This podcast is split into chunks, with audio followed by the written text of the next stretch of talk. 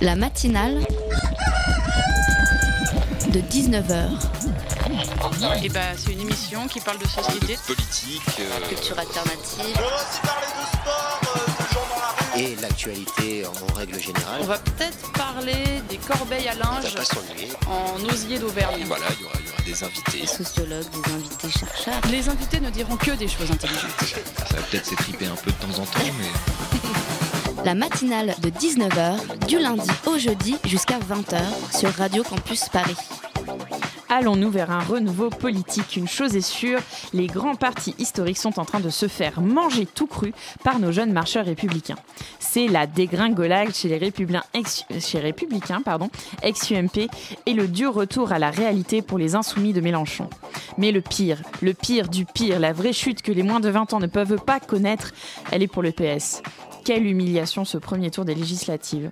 Si la défaite écrasante de Benoît Hamon pouvait être mise sur le compte de l'homme, des aléas de la vie, d'une marque de mécontentement envers, la présidence Hollande, tout ça, tout ça, cette seconde défaite montre une vraie rupture entre les Français et le Parti socialiste qui s'y passe de 300 sièges au sein de l'Assemblée sortante à une, élection qui ne lui permettra de sauvegarder qu'une trentaine de députés tout au plus. Même des figures socialistes parmi les plus emblématiques, frondeuses ou alliées du président sortant, ont été balayées dès le premier tour. Cambadélis, Filippetti, Hamon et j'en passe. Alors que faire quand on est de gauche? Rejoindre le parti de tous les bords politiques? S'investir dans un nouveau parti à créer? Céder à la mode des mouvements? Ou tenter de faire ressusciter le parti de la rose? Vous, amis campusiens, qui faites partie des 6% qui ne se sont pas sentis insoumis ou marcheurs au présidentiel, qu'allez-vous faire? En tout cas, à campus, il y aura toujours de la place pour vous. Alors installez-vous confortablement, prenez un verre avec beaucoup de glaçons. La matinale de 19h commence tout de suite. La matinale de 19h, le magazine de Radio Campus Paris. Au sommaire de cette émission, des documentaires. Tout d'abord, nous recevons Jean-Robert Vialet qui a écrit et réalisé un documentaire intitulé intitulé Étudiants l'avenir à crédit. Pourquoi faudrait-il s'endetter pour se former et se construire? Pourquoi étudions-nous? C'est Dania, bénévole dévouée de Radio Campus, qui lui posera les questions. Autour du micro, nous accueillerons aussi Bastien Simon qui a réalisé un film autour du projet Les Grands Voisins. Il y retrace la grande aventure d'un projet d'occupation temporaire à caractère social dans l'ancien hôpital Saint-Vincent de Paul. Philippine a hâte de lui poser plein de questions. Aujourd'hui, de la politique et de l'humour, comme toujours avec une chronique de Pitoum et un reportage de Tom. Vous en avez marre de vous dorer la pilule au, soleil Continuez avec un grand verre de badois et beaucoup de glaçons, un peu de sirop si vous êtes fou. Posez-vous confortablement, on va vous donner envie de lézarder devant votre écran. Accrochez-vous à vos ondes, vous aussi politiciens pas élus du PS au chômage technique. Tout de suite, place aux invités. Humboldt considérait que l'on pouvait construire sa culture et sa personnalité par l'étude des sciences et la recherche de la vérité. Le modèle anglo-américain envisage l'université de façon totalement différente, c'est-à-dire comme une structure de formation professionnelle. En Allemagne, ce type de formation est dispensé par les écoles professionnelles. Cette distinction est essentielle pour comprendre en quoi le système de Bologne est absolument inadapté à l'Allemagne. L'idée défendue par Humboldt est chaque jour un peu plus fragilisée. Elle se fissure partout dans le monde. L'époque est plutôt à la diffusion d'un modèle d'enseignement dont l'objectif est de produire des étudiants pour le marché du travail. Des jeunes endettés, dociles, contraints de s'intégrer au système économique sans le remettre en cause. C'était un extrait du documentaire Étudiant l'avenir à crédit de Jean-Robert Vialet. Jean-Robert, vous êtes le réalisateur de ce documentaire. Vous vous êtes intéressé à toutes ces formations qui deviennent des business, tous aussi aux frais d'étudiants qui s'endettent dans l'espoir d'accéder à la fameuse ascension sociale. Bonjour Jean-Robert. Bonsoir. Et Dania nous a rejoint sur le plateau. Elle a vu votre documentaire. Elle a plein de questions à vous poser. Salut Dania. Salut. Alors on est passé de 13 millions de jeunes dans le monde qui faisaient des études supérieures dans les années 60 à 200 millions. C'est pas une super nouvelle ça? Si, bien sûr. C'est une super nouvelle. On est passé à 200 millions, on est passé à 100 millions en 2000, 200 millions en 2015, et effectivement, il y a même des perspectives qui prévoient d'ici euh, une, trentaine d'années, euh, une, dizaine d'années de plus, non, euh, une quinzaine d'années de plus, près de 400 millions d'étudiants dans le monde. Effectivement, on a de plus en plus d'étudiants qui, qui, qui, accèdent à l'enseignement supérieur pour plein de raisons, et avec des différences d'un pays à un autre, mais et ça va continuer, parce qu'effectivement, tout le continent africain, beaucoup d'endroits dans le monde, l'enseignement supérieur attire de plus en plus les jeunes, pour une raison simple, c'est que, effectivement, dans, sur le marché de l'emploi, aujourd'hui, il vaut quand même mieux, toutes les études le montrent, avoir fait des études pour euh, s'insérer euh, dans le monde du travail que ne pas en avoir fait. Euh, en France, on parle de massification, de démocratisation pardon, de l'enseignement supérieur. c'est clairement un signal positif sur l'état de notre société s'il y a plus de gens qui, qui accèdent aux enseignements supérieurs. Mais aujourd'hui, dans des filières, on a recours au tirage au sort. Aujourd'hui, en septembre, en octobre, il y a des, des milliers d'étudiants qui n'ont pas d'inscription à la fac. c'est que cette massification ne fonctionne pas. On n'était pas prêt à accueillir autant de personnes. Bah, en tout cas, du côté de, des gouvernements, euh, on, a pleine conscience qu'il y, a de plus en plus d'étudiants chaque année qui arrivent dans le secteur de l'enseignement supérieur et qui vont se présenter, particulièrement dans certaines filières, effectivement, euh, où, il y a ces problématiques de place. Euh, c'est une question d'investissement. On n'est pas dans une grande période d'investissement sur, sur l'enseignement supérieur. les présidents d'université, l'année dernière, ont demandé une augmentation du budget annuel de l'enseignement supérieur de 180 millions d'euros sur un budget de 13 milliards d'euros pour l'enseignement supérieur en France, 180 millions d'euros, c'est pas tellement pour une nation comme la France. C'est donc une question de choix politique, au fond. C'est pas du tout une question de moyens, c'est une question de choix politique. Et pourtant, quand on regarde, on écoute votre, votre documentaire, l'enseignement supérieur et la recherche, c'est une priorité pour l'Union européenne. Absolument, mais il faut voir quel enseignement supérieur, de quel enseignement supérieur on parle et comment il doit se structurer, euh, se gérer, etc. Donc euh, effectivement, il n'y a pas de nation euh, actuellement en Europe euh, et, et, effectivement du côté des, des cercles de réflexion sur l'enseignement supérieur euh, au sein de la Commission européenne, personne ne pense qu'il faut abandonner l'enseignement supérieur et petit à petit réussir à insérer les gens dans, la dans, les, dans les sociétés sans, sans, avoir la possibilité de faire des études. Bien sûr que l'enseignement supérieur pour tout le monde est un investissement. La question qui se pose aujourd'hui, c'est une question qui est une de politique et d'idéologie, c'est-à-dire comment on souhaiterait que les, les individus s'insèrent dans le milieu du travail après leurs études. Est-ce qu'on voudrait que ce soit des esprits libres, des esprits critiques, des gens formés, des gens qui ont eu la chance de faire des études, ou est-ce qu'on voudrait que ce soit un autre type d'étudiants mais, alors justement, est-ce que vous pensez que l'université peut s'accorder parfaitement avec le monde du travail et ses besoins, apporter aux jeunes les connaissances qui leur permettent euh, d'accéder euh, plus facilement à des employeurs? Ça, c'est un raccourci, et c'est effectivement un raccourci de la pensée euh, actuelle et de la pensée libérale. Le, L'enseignement de supérieur, dans, les nouvelles normes de ce qu'on appelle l'économie du savoir, quelque chose, donc des concepts qui se sont pensés, on va dire, depuis une petite quinzaine d'années, et qui se sont pensés dans les instances internationales, Banque mondiale, OCDE en tête, etc. Euh, l'économie du savoir, effectivement, doit avoir pour but de, de, le savoir devrait avoir pour but de produire de l'économie. Alors, dans la réalité des faits, le savoir a toujours produit de l'économie, parce que le savoir produit des individus qui vont s'insérer dans le milieu du travail, qui vont euh, créer des entreprises, qui vont inventer des systèmes nouveaux, etc. etc. Mais c'était pas l'objectif. Mais l'objectif principal de l'enseignement euh, du côté de l'université, effectivement, c'est pas forcément de produire des individus pour le monde dans l'entreprise. Ce qu'on voudrait aujourd'hui, c'est transférer l'enseignement, la formation des esprits, la formation des esprits critiques, ce qui va faire société plus tard, c'est-à-dire les individus qui vont faire société plus tard, qui vont repenser le monde, le réinventer, le recréer, etc. Ce qu'on voudrait, c'est plutôt produire des individus, plutôt que cela, produire des individus qui soient parfaitement adaptés, pas seulement au monde du travail, il faut être précis, au monde de l'entreprise. C'est-à-dire qu'on est, on voudrait faire de l'enseignement supérieur le prestataire de service, au fond, mm. du monde entrepreneurial. On appelle certaines licences des licences Michelin, etc. Absolument. Ultra, ultra spécialisées. Euh. Il y a un de vos témoins allemands qui est très très euh, intéressant là-dessus, qui explique que pour eux, euh, selon le modèle allemand, il y a ceux qui se dirigent vers une carrière professionnelle et il y a les universitaires. Hmm. Et c'est quoi vraiment la différence entre euh, ce modèle allemand et le modèle américain Alors, le modèle allemand, effectivement, l'orientation après le lycée, déjà pendant le lycée, est, très différente de l'orientation en France. On peut quand même comparer euh, en Allemagne le, système universitaire euh, type et les formations professionnelles qui se font aussi dans le cadre universitaire, un, petit peu, sauf que c'est beaucoup plus développé en Allemagne, à ce qu'on a dans les filières classiques licence master et aux IUT en France. Voilà. Donc effectivement, les IUT sont des filières d'enseignement supérieur qui sont un, peu plus proches du, monde du travail, etc. Et la question qui se pose en fait, donc ces systèmes-là, effectivement, en Allemagne est beaucoup plus développé et ils fonctionnent très très bien. C'est-à-dire que les jeunes qui ont déjà une idée précise des secteurs dans lesquels ils vont être ou qui ont eu des résultats qui les ont petit à petit amenés par là dans l'orientation, etc., vont faire des filières qui sont des filières professionnalisantes qui vont leur permettre de s'insérer effectivement vite dans le monde du travail. Mais est-ce qu'on fait une société entière à partir simplement de ça? Non, ils font aussi effectivement des gens qui aient une formation pointue, longue, généraliste, qui puissent aller vers euh, les masters et les doctorats et la recherche, etc., qui sont des gens qui sont ensuite très adaptables dans le monde du travail, qui mm. peuvent aller dans plein d'endroits différents. C'est pas parce qu'on fait de la sociologie qu'on va faire, euh, euh, qu'on est euh, strictement bourdieusien qu'on va faire de la sociologie critique. On, peut faire plein de choses. Voilà. Donc la question de l'université telle qu'elle est conçue aux origines en Europe, l'université moderne, on va dire qui s'est effectivement conçue il y a 200 ans à Humboldt en Allemagne, à Berlin. cette université-là, elle avait une particularité très très importante, c'est-à-dire que c'était la transmission du savoir, la transmission du savoir et la recherche associés ensemble dans un même lieu, l'université donc.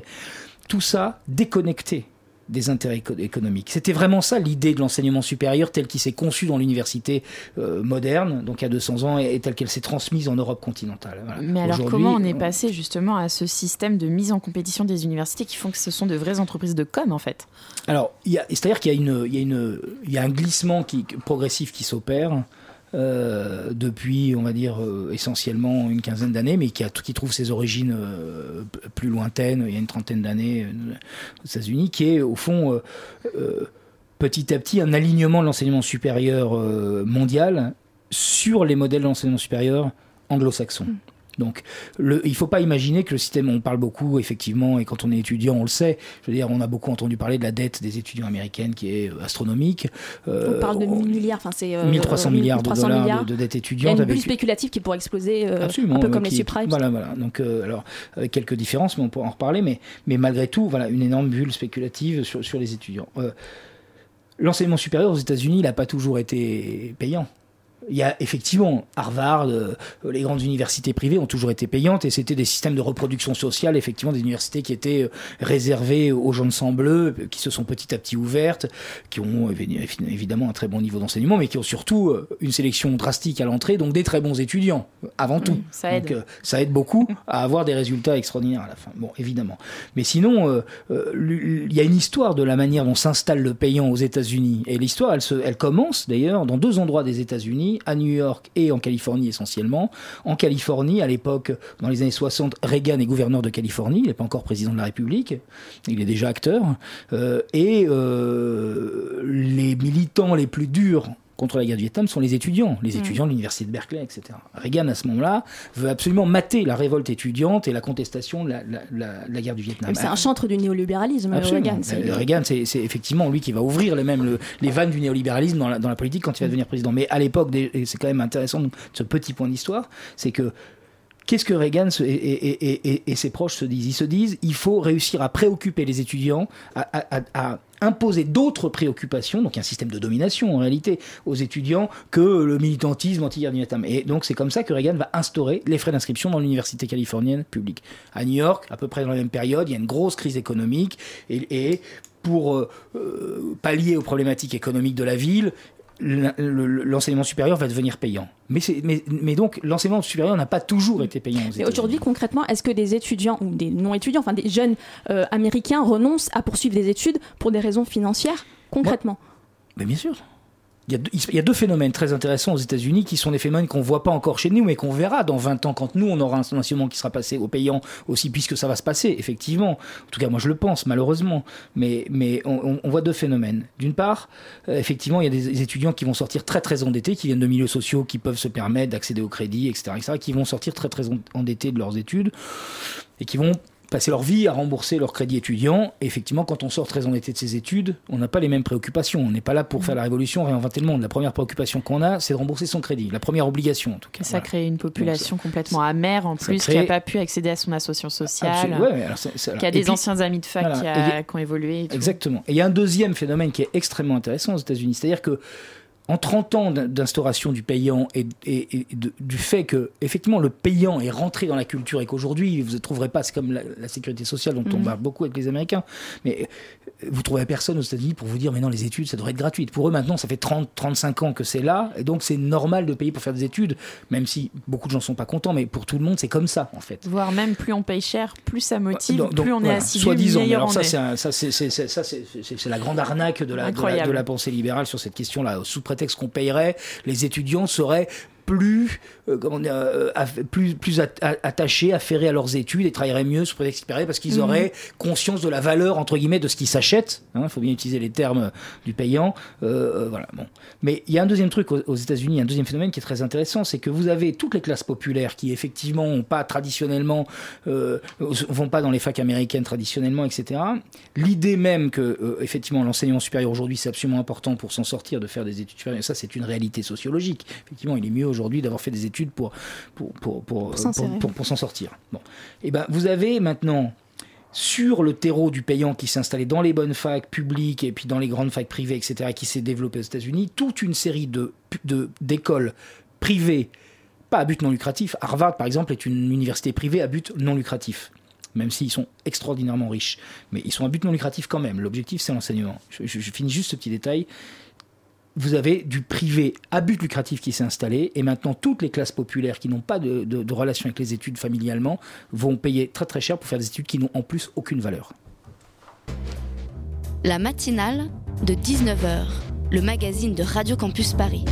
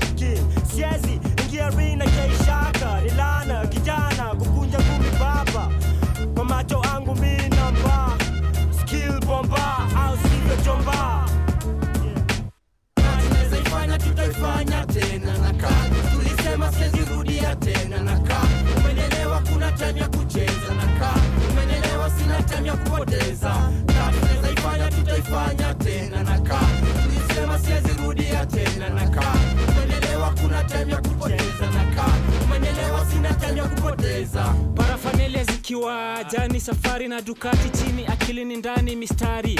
Nina exercise utadhani ni bakari toka pwani eh, ni duniani ndio nyumbani au mchangani?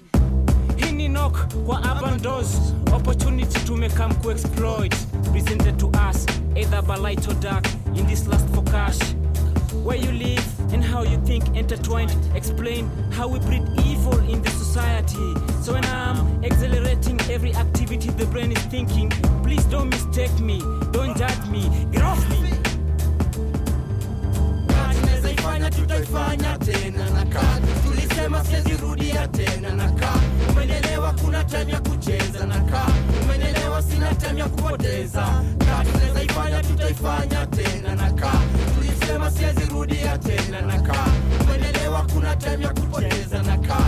Umenelewa sina time ya kupoteza. Yo wesi jambazi weni shabik.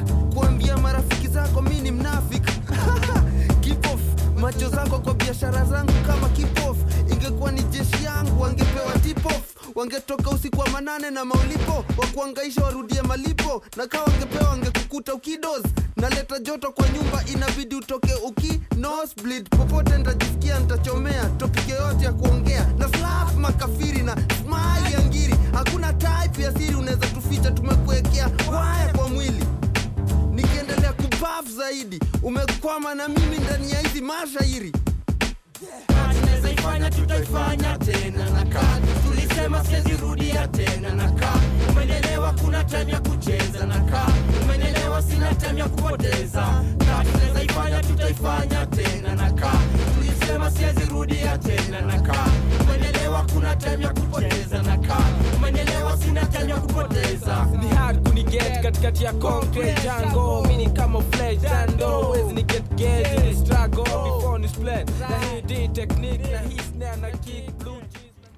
c'était Fanny Athena de Kiliochan La matinale de 19h, le magazine de Radio Campus Paris. Et nous sommes toujours avec Jean-Robert Vialet, réalisateur du documentaire Étudiant, l'avenir à crédit. Euh, Jean-Robert, c'est pas un peu dangereux ce système parce que à moyen terme, ça crée une éducation du coup moins qualitative pour les étudiants qui sont euh, au final plus dociles, plus endettés, mieux insérés dans un système économique. C'est tout bénef au final. C'est tout bénef, absolument. Mais quand on passe de 13 millions d'étudiants dans les années 60 à 100 millions en 2000, à 200 millions en 2015, et à un potentiel 400 millions d'étudiants dans le monde en, en, en 2030... On peut pas rester sur de la qualité.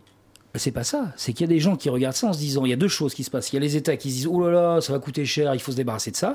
Donc il faut le faire passer au privé, entre guillemets, il faut installer le payant. Puis il y a une autre chose qui se disent il y a des gens qui se disent dans les affaires qui se disent mais quelle formidable potentialité de clientèle. En Tous plus, ces étudiants jeunes, insouciants. jeunes étudiants. Dans le capital humain, le terme et le- ex- Exactement, le capital humain. Et ces jeunes qui, et effectivement, sont prêts à tout, et y compris prêts à payer pour pouvoir euh, recevoir une éducation. Tout ce système de l'enseignement payant qui s'installe partout, en Angleterre, qui s'est développé en Europe, avec beaucoup de pays européens qui ont, dans les dernières années, augmenté leurs frais d'inscription, toutes ces lois et toutes ces nouvelles réglementations sont quand même votées et sont passées par des gens qui ont tous eu la chance de faire leurs études gratuitement, Gratuitement. et qui sont là où ils sont au poste où ils sont aujourd'hui parce qu'ils ont pu étudier à l'université gratuitement Et c'est leurs Et- propres enfants en plus. et, et- et potentiellement leurs propres enfants. Et l'exemple frappant, c'est l'exemple britannique que vous expliquez très très bien.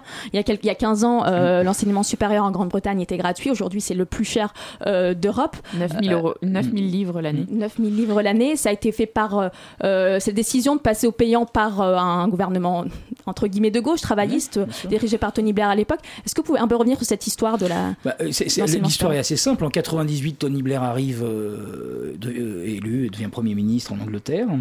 Euh, il, tout de suite, il, passe, il, a, il a un projet pour l'éducation nationale en disant qu'il y a des déficits dans l'éducation nationale et qu'il est impossible de soutenir ça et qu'il faut faire parti- participer les familles. Discours, entre, entre nous soit dit, qu'on entend dans les bureaux feutrés ici en France depuis quelques années, absolument partout y compris dans les gouvernements, dans le nouveau gouvernement actuel. Donc, Ça sent mauvais. donc euh, voilà, donc c'est, ça c'est, le premier discours. Donc euh, Tony Blair va dire très vite, on va faire passer à 1000 euros l'année, comme ça c'est 1000 euros, ça va faire rentrer beaucoup d'argent à l'université parce qu'il y a de nombreux étudiants, et ces 1000 euros pourront être redistribués au nom de l'équité sociale sous forme de bourse aux étudiants des familles les plus pauvres. Sauf que une fois qu'on a ouvert la vanne du payant et que petit à petit les mentalités, les mentalités ont progressé, trois ans après c'est passé à 3000 euros, dix ans après, euh, 3000 euros pardon, à 3000 livres, dix ans après c'est 9000 livres aujourd'hui pour faire des études en Angleterre. Et les grandes universités anglaises, Cambridge et tout ça, et, toutes les grandes universités anglaises font mettre une pression colossale sur le gouvernement pour faire sauter le seuil maximum aujourd'hui, c'est ça qui se passe, du lobbying à l'intérieur du milieu de l'enseignement supérieur en Angleterre pour faire sauter le plafond maximum pour que les, les- les universités puissent éventuellement fixer leur prix comme ils le veulent. Et en même temps, ces présidents d'université augmentent leur salaire, Voilà, diminuent le salaire des voilà, professeurs. Exactement, petit détail, c'est ça. Il y a des chiffres qui sont quand même très parlants. Dans les cinq dernières années, le- la période où on est passé de 3000 à 9000 livres l'année, les présidents d'université anglais, donc depuis 2012, ont, ont- le président et le, le top management, on va dire, parce qu'il faut l'appeler, il faut appeler par le nom maintenant, puisqu'on n'est plus dans des professeurs qui dirigent l'université, mais, par des, mais, mais chez des managers. Le top management des universités ont augmenté leur salaire de 26%. En même temps que le salaire de ceux qui enseignent, c'est-à-dire les professeurs, est descendu de 12%. Mais les étudiants, j'ai l'impression qu'ils en profitent. Et je me réfère à votre documentaire. J'ai l'impression que les conditions d'études sont peut-être un tout petit peu plus agréables en Grande-Bretagne.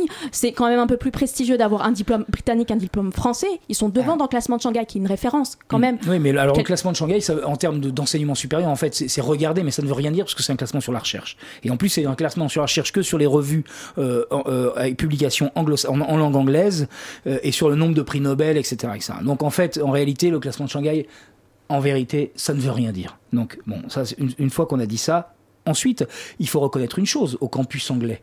C'est qu'effectivement, les Anglais ont des campus, des universités qui sont très bien euh, euh, fournis, qui sont formidables, magnifiques, avec des, structures, McDo, avec des structures, mais avec aussi des structures sportives, avec tout ce qu'il faut. C'est vrai que le campus anglais, bon, le- le- les Anglais ont mis beaucoup d'argent. On a un petit problème en France, effectivement, de financement des campus. Il y a eu des plans campus du financement d'État depuis quelques années pour rénover les campus, mais si effectivement on va sur les campus de Toulouse ou plein de campus en France, on se dit mais comment ça se fait que universités françaises sont dans des bâtiments euh, complètement détruits, années 70, euh, dans lesquels il y aurait des travaux à faire, etc. Donc ça c'est une question, euh, encore une fois, d'investissement. Puisque la question qui se pose effectivement à l'échelle de l'État, et en France y compris, c'est est-ce que faire euh, et donner accès dans des bonnes conditions à des étudiants à l'enseignement supérieur, est-ce que c'est une dépense ou est-ce que c'est un investissement pour Mhm. l'avenir à l'échelle d'un État? Effectivement, ma réponse enfin, est simple. Effectivement que c'est un investissement puisque les gens vont pas for- vont- les- tous les La les réponse des politiques, elle est simple, c'est qu'on est endetté et qu'on n'a pas les moyens de, de- de mettre plus. mais on a tout à fait les moyens de financer l'enseignement supérieur. 180 millions pour mieux financer l'enseignement supérieur, ça n'est pas un problème pour la France. Je rappelle que la France, l'évasion fiscale française est aujourd'hui estimée à 60 à 80 milliards d'euros. Donc 180 millions pour mieux financer l'enseignement supérieur, c'est une question de choix politique. C'est-à-dire, c'est c'est pas, c'est une question d'idéologie. Et rapidement, vous, vous revenez sur un modèle qui semble assez euh, particulier. Euh, c'est le modèle suédois. On ne paye pas des études en Suède quand on est euh, étudiant suédois ou Mm. euh, euh, d'origine européenne. Mm. Et en même temps, on touche une bourse universelle parce qu'on considère que c'est un temps qu'on doit euh, dédier aux Absolument. études. Il y a même un Suédois qui dit qu'il trouve ça snob de payer ses études. Il trouve ça juste. Ouais. euh, Et comment ça marche ça? Eh ben, C'est-à-dire qu'il y a une pensée universaliste en Suède qui est très très forte. Donc c'est le pays effectivement d'Europe où on paye le plus d'impôts, mais c'est le pays où effectivement ce qu'on reçoit comme service de l'État bah, bah, lié à l'impôt qu'on a payé est formidable sur la santé, sur l'enseignement, etc. Donc effectivement, dans la, conception de l'enseignement supérieur euh, des pays du Nord, c'est vrai pour la Suède, mais c'est vrai Finlande, Norvège, Danemark aussi, également, de la même manière, il y a une bourse universelle pour tout le monde. 12 semestres, effectivement, vous avez une bourse pour 12 semestres qui va vous permettre que vous utiliser tout au long de la vie. Donc si vous faites que 3 ans d'études dans la première période de votre vie, à 45 ans, vous décidez de reprendre les études, vous avez encore le droit à cette bourse. C'est une petite bourse, c'est 300 Encore euros des par mois. raisons d'aller au Nord. Voilà, donc ouais, absolument. C'est une bourse, c'est une petite bourse, c'est 300 euros par mois. Mais 300 euros par mois, quand on est étudiant, c'est énorme. Et vous avez en plus à, à cette bourse qui peut s'ajouter un crédit d'État à taux zéro, c'est-à-dire sans aucun taux d'intérêt sur ce crédit d'État, que vous ne commencez à rembourser que au-dessus d'un niveau de salaire et selon des règles euh, tout à fait euh, équitables, et que vous arrêtez de rembourser si vous n'avez pas fini de rembourser. Donc tout est fait pour effectivement mettre l'étudiant sur- comment dire, le- le- lui permet de se concentrer sur des préoccupations qui sont des vraies préoccupations de l'enseignement, des préoccupations d'apprentissage, de savoir, d'éveil, de découverte du monde, etc., et pas sur des problématiques économiques. Vous commenciez à nous faire peur en nous disant que la France ne serait pas très loin. Mais euh, en Allemagne, ils avaient commencé à proposer aux entreprises de faire. euh, de, aux entreprises, aux universités, oh là là, le lapsus. Joli lapsus, ouais. De faire payer euh, 1000 euros d'inscription à la fac. Et puis finalement, les Landes, elles sont revenues progressivement au tout gratuit. Euh, comment ça se fait et est-ce que ça peut nous donner un peu Je crois que ça peut donner un peu d'espoir. C'est vrai que les Allemands sont passés comme, Tony Blair, ils l'ont fait en 2006. Ils se sont dit on va, on va, on va faire des, années à, à, à 1000 euros euh, l'année. Et puis finalement, euh, entre 2006 et aujourd'hui, ils ont, ils, ont, ils, ont, ils ont réfléchi et se sont dit euh, non, non, tout ça est, est absurde. Effectivement, tous les lenders ont fait, ont fait marche arrière et tous les lenders sont repassés à un système entièrement gratuit. Un petit détail de plus sur l'Allemagne. En France, on a fait euh, la Sorbonne à Abu Dhabi, etc. etc. Mhm. J'ai posé la question, hein, et je ne l'ai pas mis dans le film parce que j'ai beaucoup de choses à dire et pas beaucoup de place dans le film avec une heure et demie, malheureusement. J'ai posé aussi à ce. Mais ça dit bien la mentalité allemande. J'ai posé la question euh, à l'université de Humboldt, un des, un des, un des vice-présidents de l'université, en disant Mais est-ce que vous avez une très très très bonne université reconnue dans le monde entier avec euh, de la recherche formidable, avec des, des grands noms qui sont venus étudier chez vous, etc. Vous, avez- vous avez pensé à externaliser, ex- expatrier votre université et faire des Humboldt à Abu Dhabi ou des Humboldt euh, Taïwan? Et là, euh, le, ce vice-président m'a dit, mais est-ce que vous imaginez seulement une seconde qu'on puisse faire du nom Humboldt une marque? Mhm. C'est impensable. Donc, ça montre bien une différence de conception de l'enseignement, effectivement. Il s'agit pas en Allemagne de faire rentrer l'enseignement supérieur dans le marché. Et on se rend compte que le modèle allemand est beaucoup plus complexe euh, qu'il n'en a l'air. Et rapidement, pour conclure très très rapidement, euh, l'enseignement supérieur et la recherche selon Emmanuel Macron, qu'est-ce qui nous attend les cinq prochaines années Alors, selon vous? C'est un- tout petit peu tôt pour dire ce qui nous attend. Ce qui est intéressant, c'est que dans les Macron Leaks, il y avait quelques échanges de mails chez les conseillers de Macron sur la question d'enseignement supérieur. J'en ai retenu quelques-uns, par exemple. La volonté, en tout cas le désir, euh, la pensée qui est la suivante, c'est-à-dire déréguler un peu l'enseignement supérieur en donnant la possibilité à d'autres universités d'obtenir des statuts dérogatoires de grands établissements qui leur permettent d'instaurer des frais d'inscription, à l'image de Sciences Po, 13 500 euros l'année, ou de Paris Dauphine. Voilà. Et puis, effectivement, cette question qui est posée à plusieurs reprises dans les échanges de courrier, comment on pourrait faire passer cette idée qu'il faudrait faire participer un peu les familles, parce que maintenant l'État ne va pas pouvoir subvenir, entre guillemets, euh, aux, besoins de l'enseignement supérieur euh, tout seul. Il serait temps de commencer à faire, faire participer un peu les familles. Exactement ce qui s'est passé, au fond, en Angleterre, il y a 15 ans, qui est aujourd'hui en Angleterre, qui facture effectivement 11 000 euros l'année pour, pour faire une année d'université en licence. Merci Jean-Robert Vialet. Je rappelle que votre documentaire s'appelle Étudiant l'avenir à crédit. Il est en replay sur le site d'Arte. N'hésitez pas à aller le voir. Tout de suite, c'est le reportage de Tom.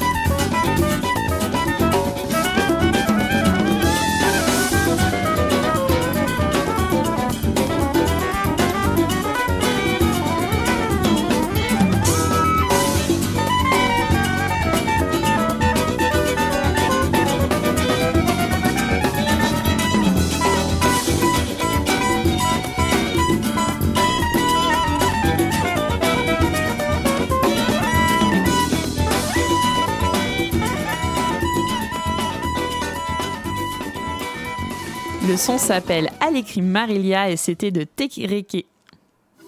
La matinale de 19h, le magazine de Radio Campus Paris. Le second tour des élections législatives, c'est dimanche. Et dans toutes les circonscriptions parisiennes, les candidats d'En Marche sont arrivés en tête. Dans celle qui se trouve à Cheval, sur le 18e et le 19e arrondissement, la candidate de la France insoumise, Danielle Obono, fait campagne pour rattraper son retard. Hier, Tom Rossi l'a suivi, elle et ses militants. Reportage. Autocollant insoumis sur le t-shirt et tract en main, ils sont une quinzaine à aller à la rencontre des habitants. Militer, c'est faire preuve de stratégie. Alors ils se postent près de l'unique bouche de métro de la station Marx Dormois dans le 18e.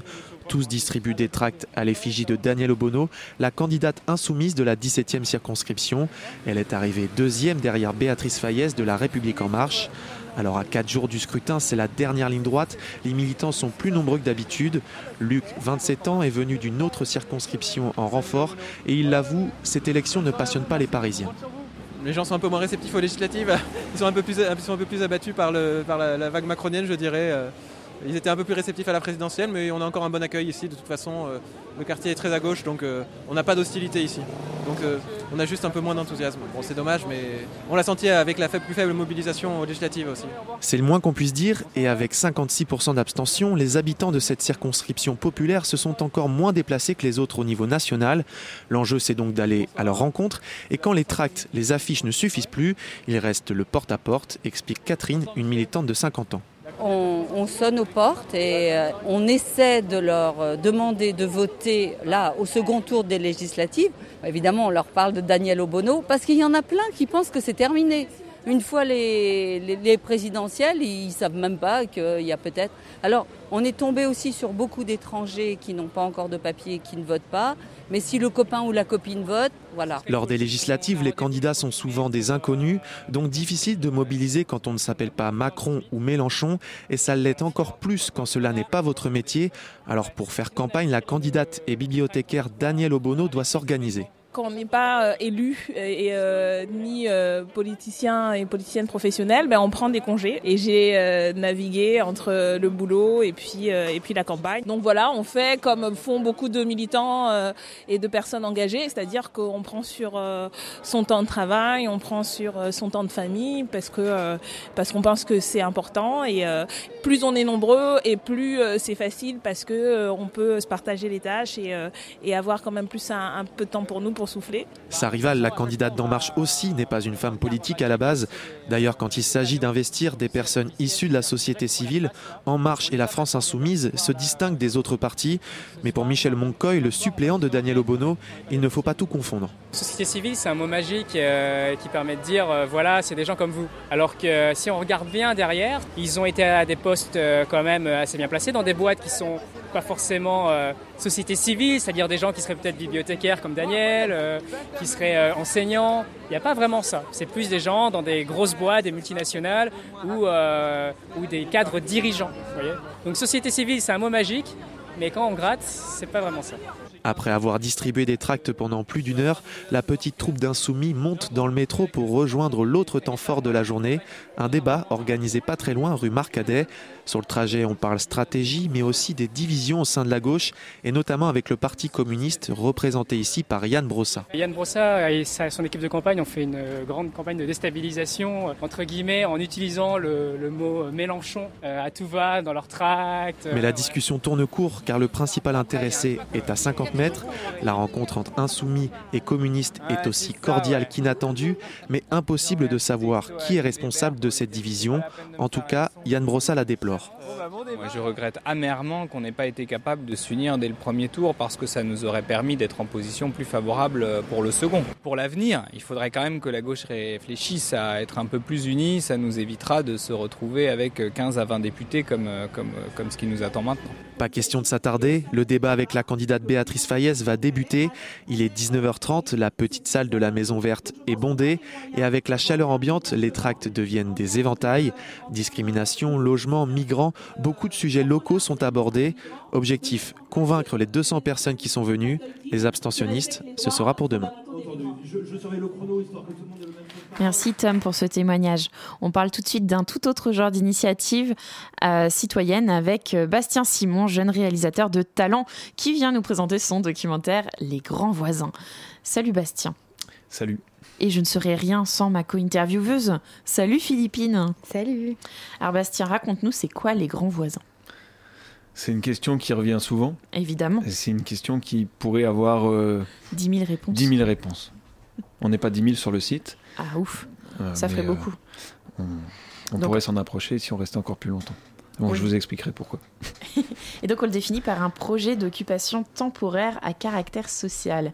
C'est-à-dire que plusieurs personnes viennent, euh, prennent domicile pendant quelques temps et vont repartir là euh, vers décembre 2017, c'est ça?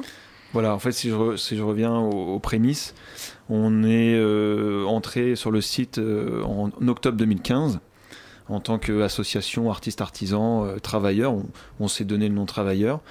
Mais euh, déjà sur le site, il y avait euh, 600 hébergés.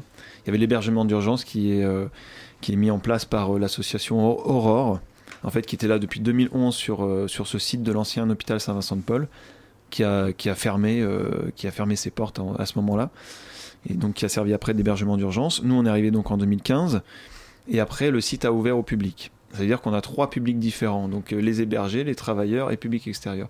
Donc l'idée, c'est vraiment de faire cohabiter tout ce petit monde-là, euh, de permettre de faire des, passerelles, voilà, de, s'accepter tel qu'on est, de, se comprendre, d'écouter nos histoires tous ensemble, voilà, et de, vivre sur un temps prédéfini, parce que c'est vraiment un site temporaire.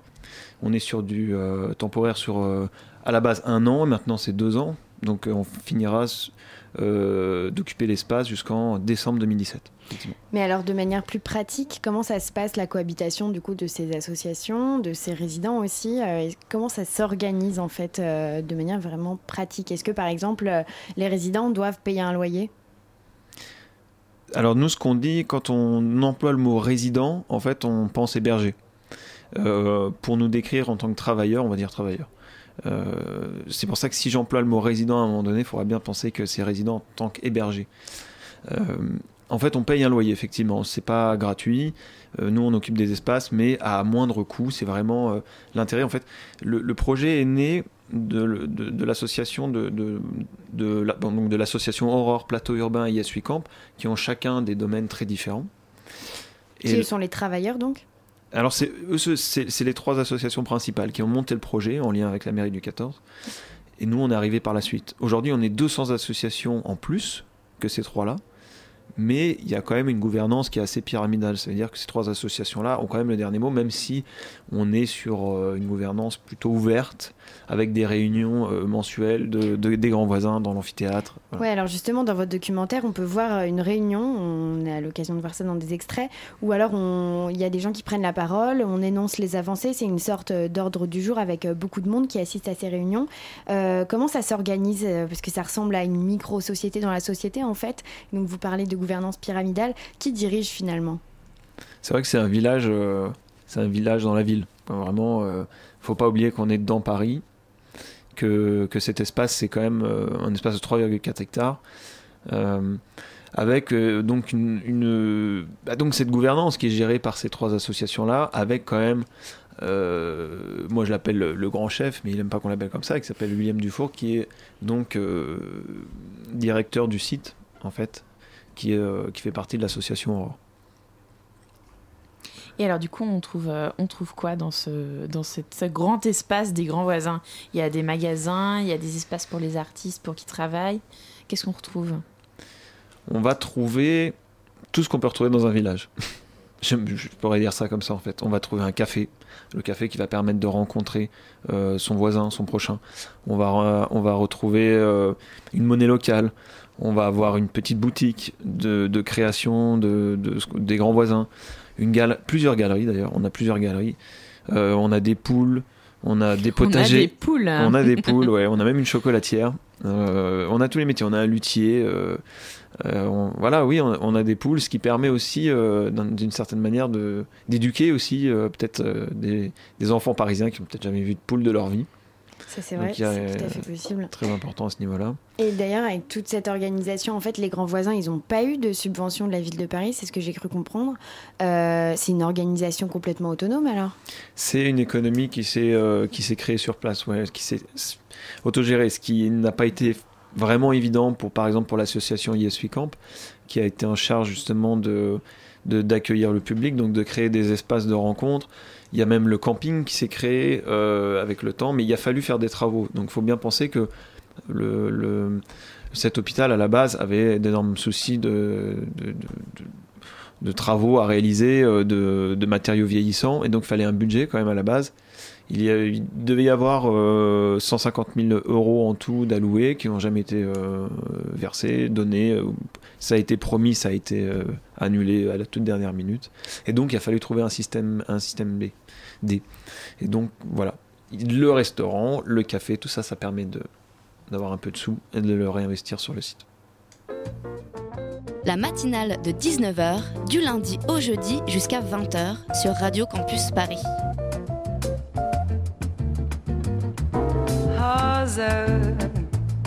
morena, onde vais, morena rosa? com essa rosa no cabelo. esse andar de moça prosa, morena, morena rosa, rosa, morena. Onde vais, morena rosa? Essa rosa no cabelo e esse andar de moça prosa, morena, morena rosa, rosa morena, o samba tá esperando, esperando pra te ver. Deixa de parte essa coisa de dengosa e anda rosa, me ver. Deixa de lado essa pose e vem pro samba, vem sambar. Que o pessoal tá cansado de esperar. Oh, rosa, que o pessoal tá cansado de esperar, morena rosa. Que o pessoal tá cansado de esperar. Rosa, morena. Onde vais, morena rosa?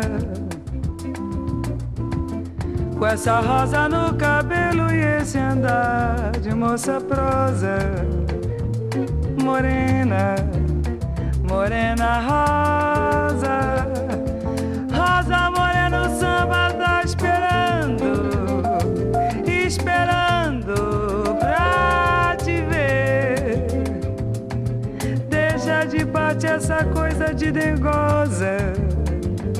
Anda rosa, vem me ver. Deixa de lado essa pose e vem pro samba, vem sambar. Que o pessoal tá cansado de esperar. Oh rosa, que o pessoal tá cansado de esperar, morena rosa. Que o pessoal tá cansado de esperar, viu pessoal tá cansado de esperar.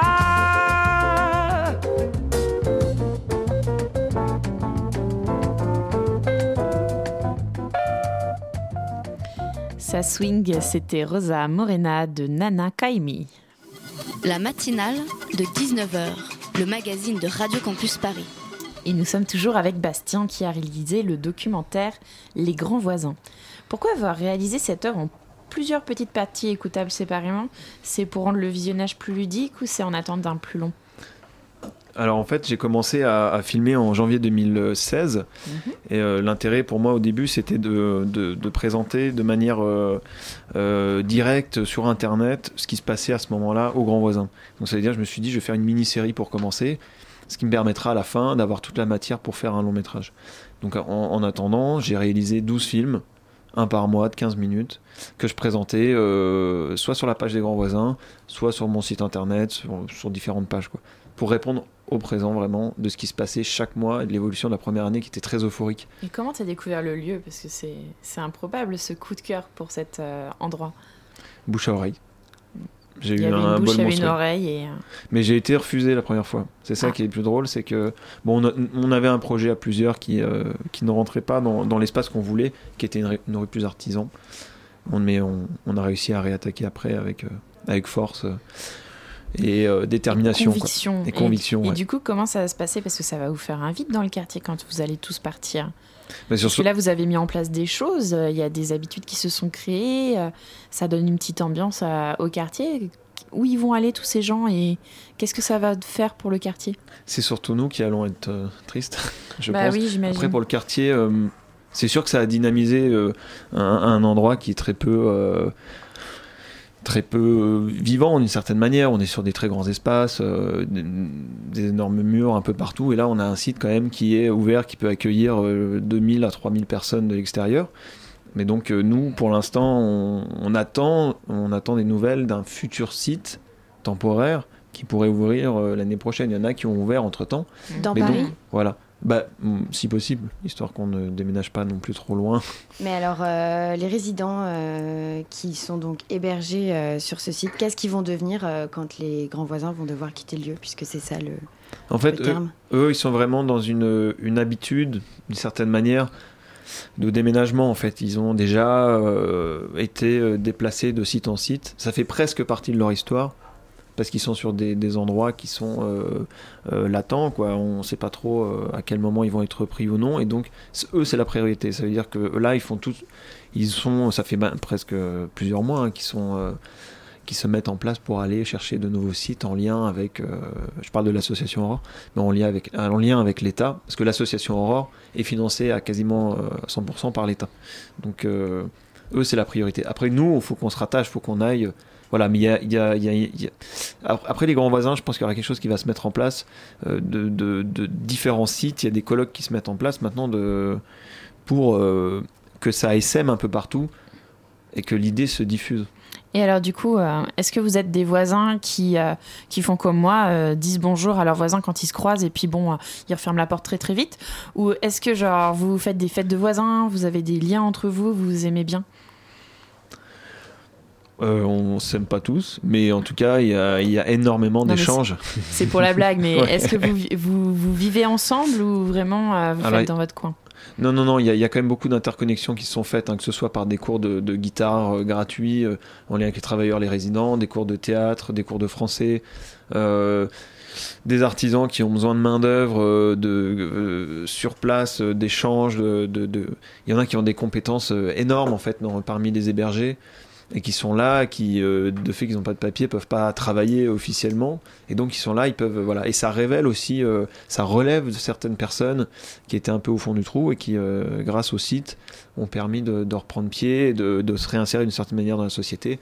Voilà, c'est une poignée, mais en tout cas ça a des, ça a des effets très positifs. Oui, les effets positifs, c'est quelque chose que vous, que vous filmez beaucoup. C'est très beau d'ailleurs à, regarder. Mais est-ce que vous avez rencontré des résidents qui, eux, n'étaient pas du tout intéressés par le lien social que euh, les grands voisins aient essayé de tisser? J'en ai rencontré. Après, euh, j'ai pas réussi à les filmer. Ça prend du Parce temps qu'ils aussi. voulaient pas? Voilà, puis c'est une question de, de, de confiance. Après, euh, en, en, en, off, effectivement, il y a des personnes qui sont pas du tout, qui, qui, voient, qui voient pas l'intérêt euh, d'ouvrir le site alors qu'ils avaient 3 hectares pour eux et de l'espace et que maintenant, tout d'un coup, ça devient presque. C'est comme si on envahissait leur, leur espace personnel. Ils mmh. voient ça un peu comme un envahissement pour certains. Et puis, il y en a, il y a une poignée qui a pris ça voilà, à bras le corps et puis qui, qui, qui s'est dit les grands voisins, c'est une chance. Et il y en a qui reprennent euh, peut-être goût à la vie, qui, qui retrouvent du travail. Il euh, y, a, y, a, du travail premières heures. Enfin, c'est des dispositifs premières heures qui sont, euh, qui sont vraiment très assez exceptionnels. C'est que pour des personnes qui, qui se remettent dans la vie active, ils vont pas travailler 35 heures de suite. Voilà, il faut leur donner une heure par-ci, une heure par-là, histoire qu'ils arrivent, qu'ils euh, qu arrivent à l'heure, et puis après qu'ils qu prennent leur marque, et puis qu'ils euh, qu reprennent euh, l'envie. C'est une habitude, quoi, tout simplement. Qu'est-ce qui va suivre du coup de ce, de ce site de l'ancien hôpital de Saint-Vincent-de-Paul? Vous avez une idée de ce que ça va devenir? Ça va devenir un écoquartier. D'accord. Avec des logements sociaux et des logements euh, basiques. Euh, voilà. D'accord. Et on avait une toute dernière question qui nous a fait beaucoup rire euh, à Radio Campus. Comment vous avez réussi à avoir Fred de C'est pas sorcier ah. Parce que vous étiez fan quand vous étiez petit, vous aussi, non Ça vous a donné ouais, envie de faire ouais. du docu Ah ouais, ouais, ouais. non, c'est sûr. Hein, c'est, euh, je, je, regardais tout le temps. En fait, Fred travaille sur place. Il fait partie donc il des fait grands partie voisins. des grands voisins. Il a, il a une émission maintenant qui s'appelle L'Esprit Sorcier, qui est sur le net. Et donc, euh, sans Jamy. Parce que Jamy est toujours sur France 3, lui. Il a Et son oui, émission il a personnelle. été gardé. Il a été gardé, voilà, effectivement. euh, Restriction budgétaire. Tu coûtais trop cher, Fred. après 20 ans de, de, d'activité, quoi. Ouais. Merci beaucoup Bastien Simon d'être venu nous présenter votre documentaire Les Grands Voisins. Où est-ce qu'on peut le voir du coup ce do documentaire? C'est quoi la suite? Alors là, là concrètement, moi je continue de filmer jusqu'en décembre, Mhm. mm -hmm. décembre 2017. À partir de là, je commencerai le montage du long métrage. En attendant, vous pouvez aller sur ma page bastiensimon.fr et vous retrouvez dans la partie Grands Voisins, euh, journal de bord, vous retrouverez euh, la majorité des films que j'ai fait en 2016. Je vous conseille le numéro 1 en 2016, janvier 2016, qui permet de voir euh, vraiment euh, à quel point on a évolué en un an et demi en tant qu'architecture, euh, urbanisme, euh, voilà, et, et, des espaces communs. En tout cas, ne ratez pas ça. Merci Philippine pour toutes tes questions. Tout de suite, c'est Pitoum pour une chronique aux petits oignons. La matinale de 19h, le magazine de Radio Campus Paris. Du lundi au jeudi jusqu'à 20h. Et tout de suite, c'est à toi, Pitoum. Oui, tu t'avances vachement, Camille, en disant petits oignons. Camille Oui, Pitoum c'est joli, Camille. C'est printanier. Ah, Ah, ça rime avec jonquille, gentil, bisbille, vanille. myrtille, vanille, anguille, levrette en, espad- en espadrille, pardon. Que du bucolique, quoi. Hein Eh oui. Philippine, alors Philippine, je fais pas de rime, sinon je vais finir en tête à queue. Marion, Marion qui pendant un an a supporté nos retards, nos vulgarités, plouf plouf, mes vulgarités, hein. Le web, nos absences, nos crises de flemme, les invités pas là, le web, Mon les retard. cointes au pied, les, les retards, les cointes au pied levé, les chroniqueurs qui n'en font qu'à leur tête, les animateurs qui n'en font qu'à leur tête, les émissions sans invités, le web. C'est ton dernier soir. Kiss kiss, big love, hein Et bon voyage au gré des vents de la vie, comme on dit, qui, comme on dit nulle part d'ailleurs. Auditrice, mon vice, nous sommes à trois jours de l'avènement d'un régime totalitaire dans une France en marche et pourtant plus de 6 Français sur 10 souhaitent que les résultats du premier tour des législatives soient rectifiés au second afin de ne pas donner une majorité trop importante à Macron. Bonjour. Alors sachant que ce résultat c'est d'abord celui de l'abstention, avec la moitié des électeurs qui se sont pas bougés, et puis eh ben, moi quand je vois ça, je me dis que je peux pas rester sans rien faire. Je me, je me dis que je dois agir. Du coup j'ai monté un collectif avec moi-même. On s'appelle Flore. On fait de la musique, du grave, de la vidéo, des installations et du macramé. On a fait une chanson engagée parce que... Parce que merde, c'est pas possible ce qui se passe, c'est... c'est- C'est vraiment pas possible. Oh, qu'est-ce que t'as pas fait? Vote Qu'est-ce qui te prend de pas faire des trucs pareils? Pourquoi tu nous fais du mal comme ça? Pourquoi tu votes pas? Parle-moi, tu sais que tu peux tout me dire, mais non, mais non, c'est pas que des conneries tout ça, tu le sais. Regarde-moi dans les yeux, regarde-moi, on s'en branle pas, c'est hyper important. Ouais, c'est pas vraiment démocratique, je le sais depuis la première fois que j'ai voté. D'ailleurs, j'y crois toujours pas vraiment aussi. Mais comment on ferait sans ton vote? Comment les exploiter ils feraient sans ton vote? Ça pourra jamais changer, c'est impossible. Alors il faut voter, il faut voter. Parce que ça peut changer, je te le promets, ça peut changer. Parce qu'on est de ceux qui militent, de ceux qui résistent, de ceux qui croient pas au miracle, pas de ceux qui disent que lorsque le chômage baisse, c'est que la main invisible est en train de bosser. Alors que si tu t'abstiens, ça va t'endormir un peu plus et à la fin, t'oublieras tes droits, comme s'ils avaient pas existé. En attendant dimanche, passe ton bras au cours de mon cou si tu veux, pendant que je te répète ces phrases qui nous donnent de l'élan. T'es prête, auditrice? T'es prête? Oui. Tu nous entends, Jupiter Tu nous entends. Si tu nous entends, va te faire enculer. Tu pensais que t'allais avoir tous les pouvoirs, hein. Tu croyais qu'on se battrait plus. Surprise, connard. Tu nous entends, Macron Tu nous entends. Si tu nous entends, fais gaffe quand tu rentres à l'Elysée tard le soir. On pourrait avoir envie de te refaire la mâchoire avec ton code du travail ou de nous remettre à couper des têtes sans ordonnance. Qu'est-ce que t'en dis, hein?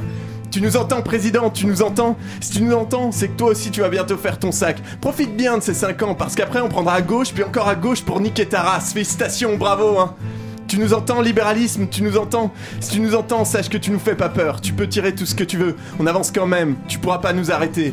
Et on laissera personne derrière. On laissera personne se faire aligner. Tout ça, c'est fini. Y a plus qu'à voter. Ça fait mal et en même temps ça fait tellement du bien. Merci Pitoun. La matinale, c'est fini malheureusement. Retrouvez l'émission en podcast et en rediffusion sur radiocampusparis.org à 13h demain.